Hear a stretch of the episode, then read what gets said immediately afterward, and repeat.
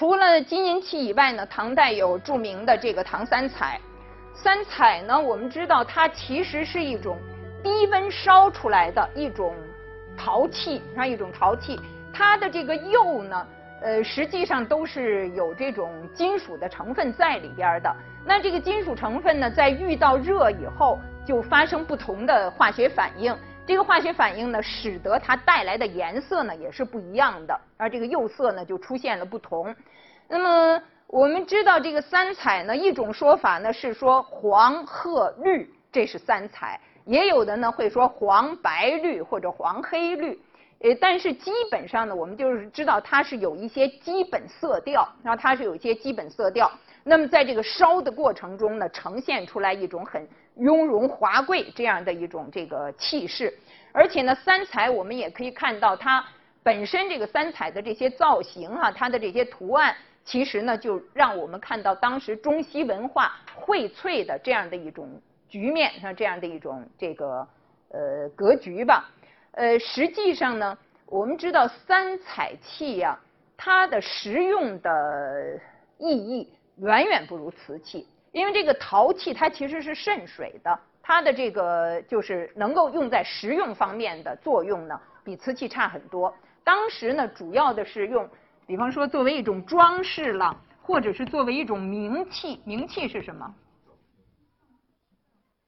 哎，祭奠用的。啊，祭奠用的，用为用作一种装饰，用作一种名器，在这种情况下，用三彩器比较多，而基本上呢不是实用的啊，跟这个瓷器呢很不一样。那么下面呢，我们就说到瓷器。呃，在唐代的时候呢，制瓷业就有很大的发展。我们知道唐代的这个瓷器呢，基本上就是青瓷和白瓷。青瓷就是有一点淡淡的青绿色的，然后含着一些青绿色的，呃。青瓷其实比白瓷出现要早，但是呢，在北方有了这个制瓷技术以后，我们看到像这个河北地区，像邢窑啊，它就是白瓷。有了这个制瓷技术以后呢，北方的这个瓷制瓷业呢发展的其实是很快的，当然是很快的。这个瓷的不同的颜色呢，也是由它那个烧瓷的那个土里边，主要是它的铁含量不同。所以呢，它烧出来的那个瓷呢，颜色就不一样。含铁量比较高的呢，相对来说它颜色就暗一些；而这个含的量不同呢，它就呈现出来这个不同的这个颜色。那么在唐代的时候呢，就有所谓的南青北白这样的说法。我们知道这个瓷器总的来讲，就是说从一个长过程来说，它基本上的发展是从一种单色的。单色单釉的一种颜色的釉，这样的一种瓷器发展成一种多彩的啊，多彩的。你我们现在看到那个明清的瓷器，对吧？很多包括那个斗彩啊，包括青花瓷啊，都不是一种颜色的，是它是往那个多彩的方向走。那么要往多彩的方向发展，就必须以白瓷为基础，就是白瓷它所以构成了后来向多彩发展的一个基础。那么。这个是我们说唐代的情形了。那个陶瓷呢，对于陶瓷的这个评价，其实我们可以看到，不同的行当里不一定是我们做历史的，不一定是搞这个呃陶瓷业的。呃，这个周兴呢，是我们北大人类学的一个一个教授了。那么他从他们的那个角度呢，也觉得对于陶瓷的这个意义呢，怎么估计都不算是过高。那么。在宋代的时候呢，宋代主要的窑系，我们通常会说是定、汝、官、歌、钧。那么这是五种窑系，但是实际上这五大窑系并没有能够囊括所有的当时的这个重要的瓷窑。你比方说像这个呃河北地区的磁州窑，像陕西地区的耀州窑，像江西的景德镇。就都没有包括在这个五大窑系里边，但是呢，呃，从这里边我们至少可以知道，当时呢是有不同的窑系，而且这些窑系呢是在哪一个地区发展起来，他们各自呢有什么特点？这个里边这个歌窑呢，其实它有歌窑，还有地窑，呃，这个是兄弟两个人，浙江的兄弟两个人，其实他们是龙泉窑的这个基础之上的了。两个姓张的，一个叫张生一，一个叫张生二，那两个人，呃，那么两兄弟两个人呢？呃，都各自有这个瓷窑，是吧？那么这个瓷窑呢，后来烧出很好的瓷来。那么当时的人呢，就把这个叫做歌窑和地窑，这个都是在这个南方的了。宋代呢，达到一个陶瓷美学的，应该说一个全新的境界。呃，这个里边我们看到的呢，有这个景德镇的白瓷，是吧？也有这个定窑的白瓷，这个定窑的白瓷，我们刚才前面就说了，河北，比方说像邢州窑啊，像定州窑了，这些呢都是以白瓷著称的。从唐代的时候呢就是这样。那这个定窑的这个海尔枕呢，其实现在变成他们定州定县的一个呃一个拳头性的产品吧。我这儿也有一个，我这个是仿照的，但不是山寨，是很正宗的。这就是这个定定州的中国定瓷，那么这个呃这个形象呢，有人说它可能是佛教里边的所谓的摩罗呃摩诃罗了，就是所谓的化生童子，呃也不一定，反正那个时候呢，这种形象其实是很流行的，那是很流行的。这个汝窑呢，刚才我们在前面看到了定汝官歌君，对吧？这个汝窑。汝窑呢，它的这个特点呢是非常的莹润，你可以看到它的这个釉色，这个釉色好像能滴出汁来，是吧？能够滴出汁来，所以呢，在当时人的这个笔下呢，会说它是一种堆纸，就是给人一种非常莹润的这样的一种这个印象。底下的这个呢是钧窑，钧窑的特点呢，我们通常会说它是海棠红、玫瑰紫。就是它的这个颜色呀，会是这个海棠红、玫瑰紫，而这个海棠红、玫瑰紫呢，在它烧的时候，又出现一种现象，就叫做窑变。这个窑变是什么呢？就是说，因为我们刚才其实曾经说过，它里边的这个釉色的化学成分的含量不一样，那么烧出来的颜色呢，就是不一样的。所以窑变是什么呢？你原来。心目中想的这个东西，比方它烧出来应该什么样子，烧了之后拿出来一看，可能跟你想象的那个有很大的变化。那你说我现在烧的这很不错，我想照着这个样子再烧一个，又烧不出来，又烧不出来。每一个之间都是有变化的，那每一个之间都是有变化的。那么这个呢是钧窑的那个特点。呃，后边的这个这个就是上面这是歌窑了，下边这是官窑。你看这个歌窑的和官窑的这两个瓷器，它都有比较明显的开片。开片是什么呢？就是这种冰裂纹，就是好像那个冰裂的那个纹一样。其实这个冰裂纹呢，它本来是一种瑕疵，就是这个这个瓷器烧完了以后应该光光溜溜的，一点裂纹都不应该有。但是它烧出来这个呢，是有裂纹的。可是好在这个裂纹是非常均匀的、遍布的，对吧？遍布在这个瓷器上面。它实际上是因为它那个胎土跟外边的这个釉受热以后呢，膨胀系数不一样。那个胎土呢长得厉害，而这个釉呢膨胀没有那么厉害，它结果被里头那个胎呢顶开了、顶裂了、顶裂了。那么这样的一种现象呢，从最开始会被认为是一种瑕疵。到后来呢，变成一个大家都想收藏的一一个一种对象，啊，变成这个开片呢，变成一种很呃很被人看重的这样的一种艺术风格。那刚才说的是比较高级的这些瓷器，其实民间呢有很多的这个这个瓷器出现。呃，这个里边呢是说成都那边修一个中学，在修化粪池的时候挖那个坑。挖那坑呢，结果一下挖出一个这个窖藏来。那么这个窖藏里边呢，就是有很多的各种各样的这个瓷器。这些瓷器呢，应该都是比较普通的，当时一般的这个民户呢也能够用得起的。所以那些年呢，正好演那个《疯狂的石头》，所以那个报纸上呢就有一个通栏标题，叫《疯狂的石头上演现实版》，就是一下呢挖出来一堆这个宋代的宝物。除了这个制瓷业以外呢，宋代的煤铁工业也是被这个后代的研究者非常重视的。宋代的煤炭，煤炭呢在那个时候被称之为石炭，因为石头嘛，看上去那个煤就像石头一样，又是能烧的，所以呢叫做石炭。鸡肋编的这个说法呢，大概有点夸大。他说这个当时，呃，东京的数百万家呢都是烧石炭的，没有再烧柴火的了。呃，其实大概不然，不一定有这么普遍吧。但是总而言之，他这个说法呢，让我们看到有很多人改烧煤了。这个就是不是呃，不是在烧这个木柴了。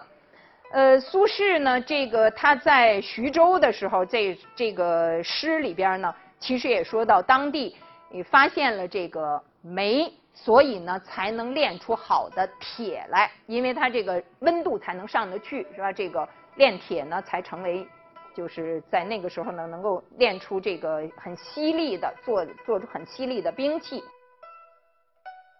这个时期呢，其实我们看到宋代的。煤和铁，它的这个产量的大增，被有一些人称之为“煤铁革命”。虽然这革命太多了，大家要注意，我这课件上带引号的都不一定是我很同意的。那个就是说，告诉大家有这种说法，有这种说法。那么，这个美国学者郝若贝。呃，他是原来宾州大学的一个教授，这个 Robert Hartwell，他现在美国学界的很多做宋史的中间都是他当年的学生或者他的所谓的私书弟子吧。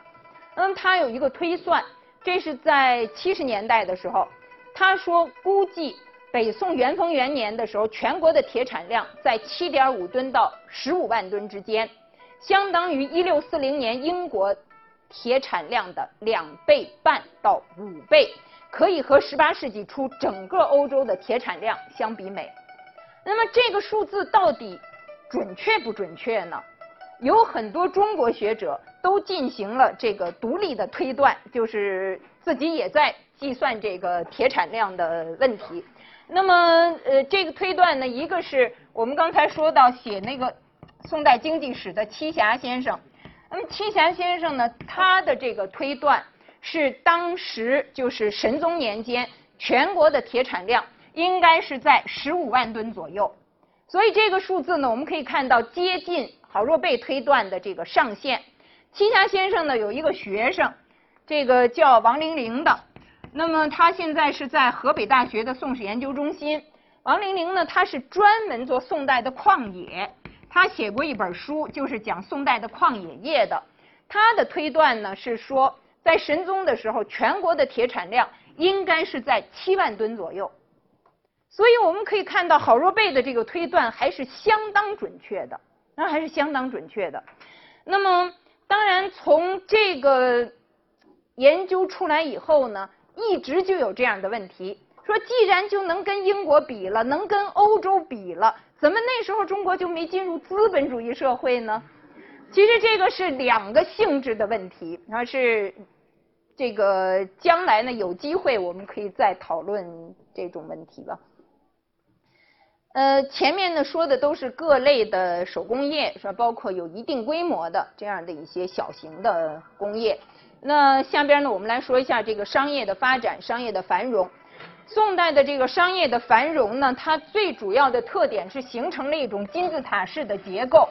这个金字塔式的结构呢，它的这个上层当然就是那些大的都市了，对吧？像开封、东京，那到后来的临安，啊，这些都是处于这个金字塔的上层的。那么金字塔的下层呢，就是我们说的这个虚市、草市。虚市草市呢，它都是一些农村的定期的集市，就像那种农贸市场，是吧？现在呢，其实也遍布在各地这样的一种这个早市啊，什么这样的这个农贸市场。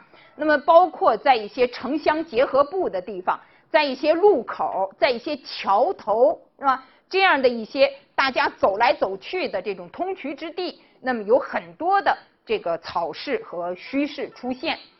另外呢，就是我们要看到的介于这个草市、虚市和城市之间的这个镇市。说到这个镇，本来呢，它是跟军事行动有关的，对不对？驻军的地方，这就是镇。那实实际上呢，有很多学者都说，在宋代呢，这个镇是说有收商税的地方，就是有商税可收的地方，这个叫镇。